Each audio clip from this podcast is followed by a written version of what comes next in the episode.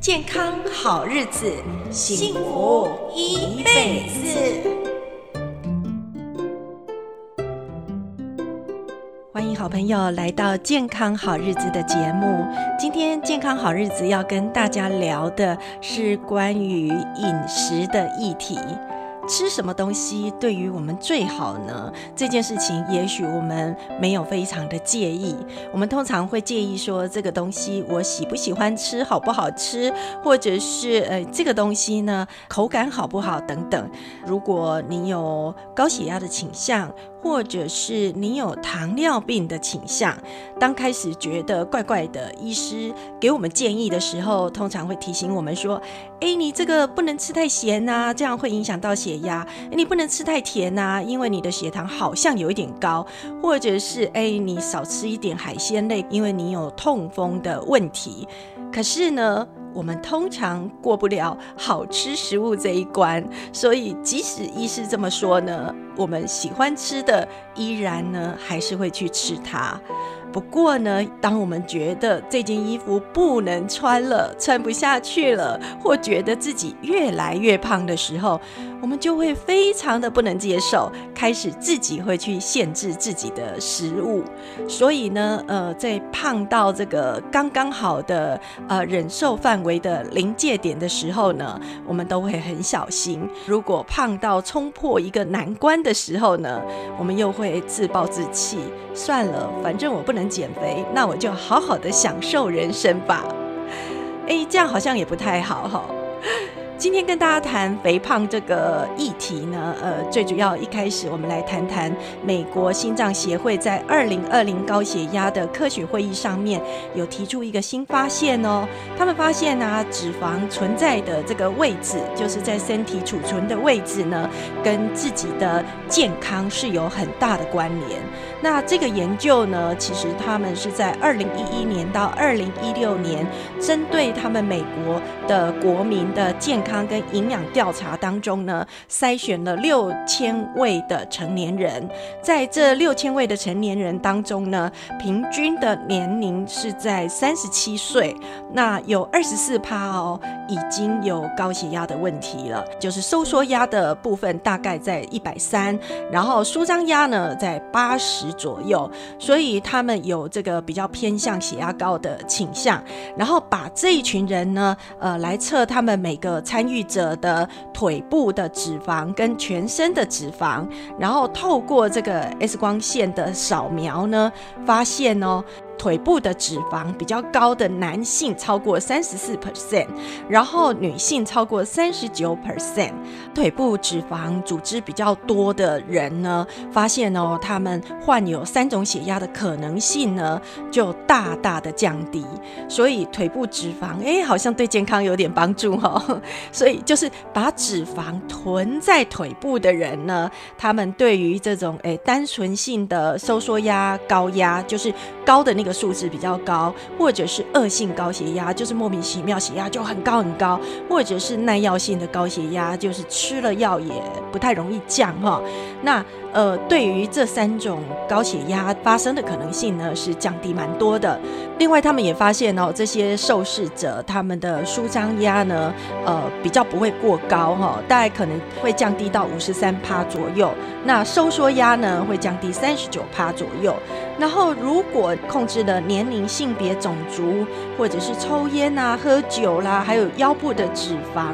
呃，这个部分呢，把它扣除掉，哎，结果还是一样的。所以呢，从这个报告当中呢，呃，美国心脏协会是想要告诉我们哦，哎，其实那个脂肪哦存错位置了，呃，对于健康影响很大哈、因为呃，反而这个脂肪呢，很多人都囤在哪里？就是我们到了一定的年纪呢，就会有中广身材，所以大部分的脂肪呢都囤在我们的肚子。但是如果您透过运动，规律的运动啦，或者是饮食种类的这个调整啦，或者是呃生活的规律等等方式呢，呃，让你的这个肚子的脂肪呢，呃，把它囤积到双腿，诶，那可能就会变得比较好，因为这样子呢，呃，对于血压的控制是有帮助的，甚至于呢，免于遭受到高血压这个疾病的风险哦。所以脂肪呢，呃，可能对于我们来说，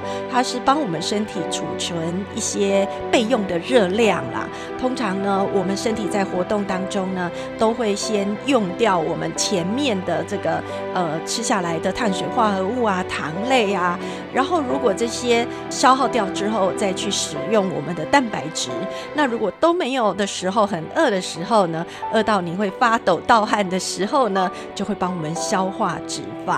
所以脂肪呢，也算是我们的健康本。但是脂肪如果存错地方了呢，那可能就会影响到我们的健康喽。那今天呢，也告诉大家，其实想要吃美食呢，呃，没有关系，但是要记得运动，而且呢，要记得好好的呃保持你生活的规律性。那至于呢，为什么呃美食怎么挑会对于我们的健康有影响呢？我们接着要来聊聊很流行的一六八断食法，呃相关的一种饮食方式，叫做地中海饮食。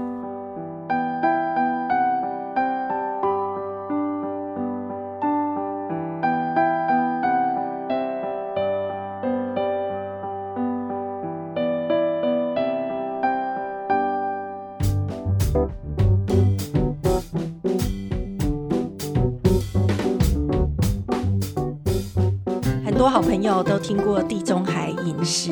那地中海饮食呢，其实是在一九六零年的意大利跟希腊这些国家，他们习惯的食用的方式。而这种呃属于他们的传统饮食的模式呢，呃被发现对于现代人的健康很有帮助，而且可以远离一些呃生活方面所造成的疾病风险，而且这些。饮食呢，哎，还可以减轻体重哦。所以呃，最近的一六八断食法啦，或者是很多很多的呃这种饮食的建议，多多少少呢，都跟地中海饮食有关系哈。那地中海饮食呢，也在很多的研究发现，其实他们对于这个预防心脏病的发作啦，预防中风啦，或者是预防第二型的糖尿病等等，都是很有帮助。那最主要是他们的。饮食内容呢，呃，是有一个很好的健康基础。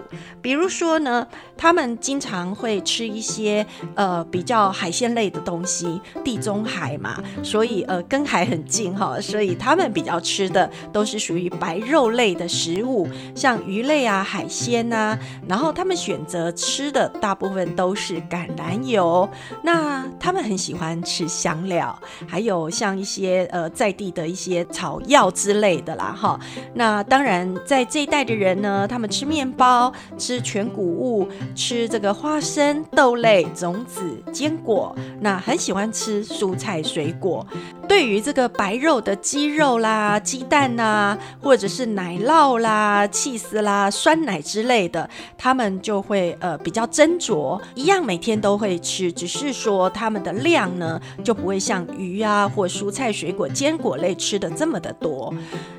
那这一代的人呢，他们不太吃红肉，而且也不太吃含糖饮料，然后加工的东西他们也不爱哦，精致化的呃一些食品啊、油啦，或者是高度加工的东西，他们都不喜欢，所以他们会健康哦。从刚刚他们呃选择的这些食物，我们就可以知道他们很重视的健康范围是什么。那对于他们认为不健康的食物是什么呢？刚刚提到意大大利啊、呃希腊啦这一带的人呢，他们是不喜欢吃含糖的饮料，所以像那种呃，比如说苏打水啦、糖果啦、冰淇淋啦，哎，这些他们都不爱。刚提到他们喜欢吃全谷类，但是他们喜欢吃的是圆形的全谷类，所以呢，呃，像那种呃精致的小麦啊，或者是面粉做的制品，他们都不喜欢。反式脂肪类的，像人造黄油这一类的东西，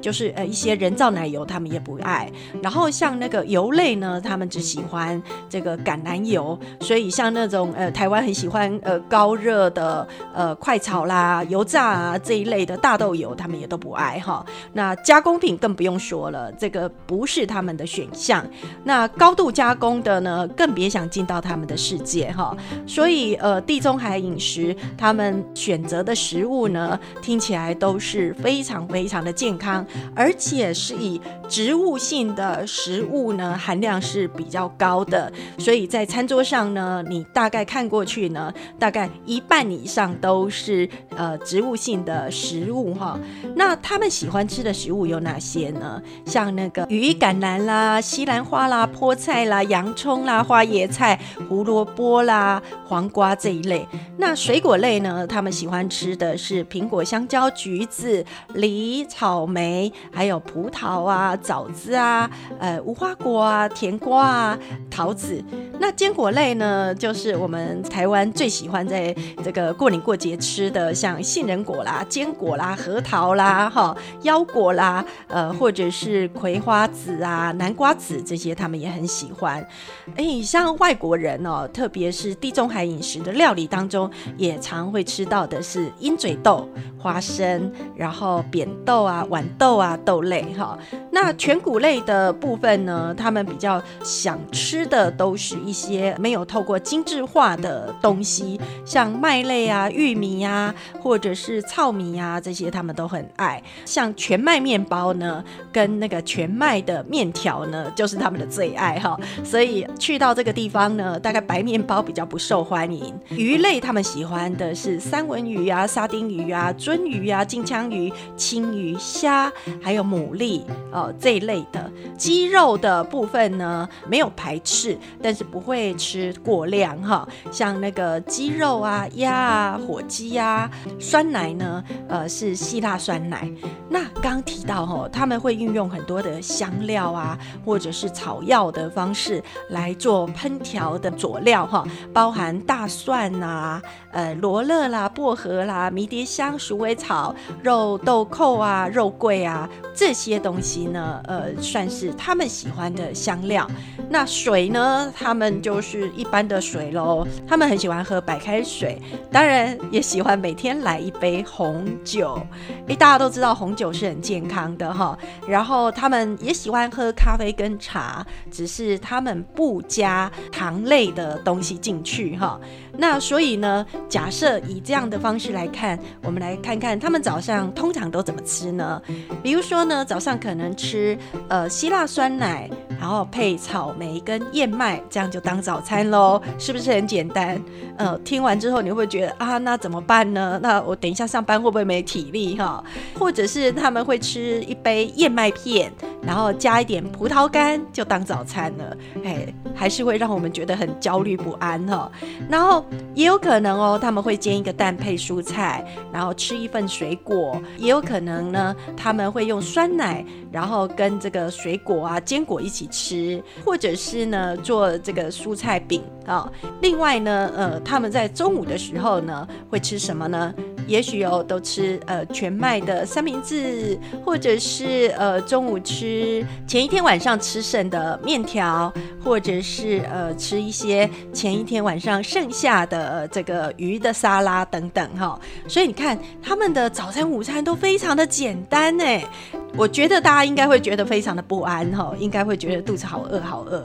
他们的晚餐哦，通常就是一个披萨加上奶酪，加上蔬菜橄榄，就当做一餐喽。那或者是烤鸡肉呢，加上蔬菜啊、花生啊，哎，甜点的水果啊，哎，这样就当做一餐了。当然呢，呃，这个也有可能在晚餐里面呢吃千层面，或者是吃这个呃金枪鱼的沙拉，然后加上这橄榄油拌一拌，然后加上一份水果。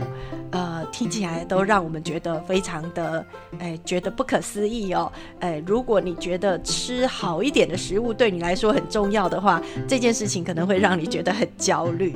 在那个美国心脏医学会杂志里面也有提到哈。因为心血管健康跟长寿是有相当大的关系，所以呢，呃，很多人会发现多多一点植物性的饮食呢，对于心血管的健康是有帮助的。特别是富含这个植物的食物的搭配，哈，比如说像蔬菜、水果、全谷类、种子类、坚果类，再搭配橄榄油。这样的呃饮食的方式呢，呃，真的对健康很有帮助。那今天呢，就透过这个地中海饮食的相关的资讯呢，跟大家做个分享。当然，呃，地中海饮食不是叫你吃素，而是我们在选择比较优质的这个蛋白质的来源，像那个海鲜类的食物啦，白肉的鸡肉的食物。当然，这些食物的来源呢，最主要是它们是优质的蛋白。质之外，还有 Omega Three，那这个呢，对于我们的心血管呢都很有帮助的。所以呢，今天也把这相关的资讯呢提供给大家。如果您对一六八的断食法呢非常感兴趣，而且你也很希望透过这样的一个旅行呢，呃，让你自己的呃身体吼稍微纤瘦一点呢，那要记得哦，每天至少要有十二个小时的进食。所以这个。十二小时当中不要吃东西，让你的身体可以呃充分的休息，甚至于可以达到十六个小时不要吃东西，你的心血管、你的胃呢都可以得得到好好的一个休息的状态，那也不会让我们的细胞一直接收到很多很多的营养来源而帮你储存起来，身体就不会过胖了。今天健康好日子跟大家聊的呢是关于这个地中海饮食以及。呢，脂肪的议题，喜欢我们节目的朋友呢，呃，请帮我们按赞哦，帮我们分享。那也欢迎大家订阅，让我们的节目呢一直努力做下去，跟大家分享很多很多健康的讯息。我们下回见喽，拜拜。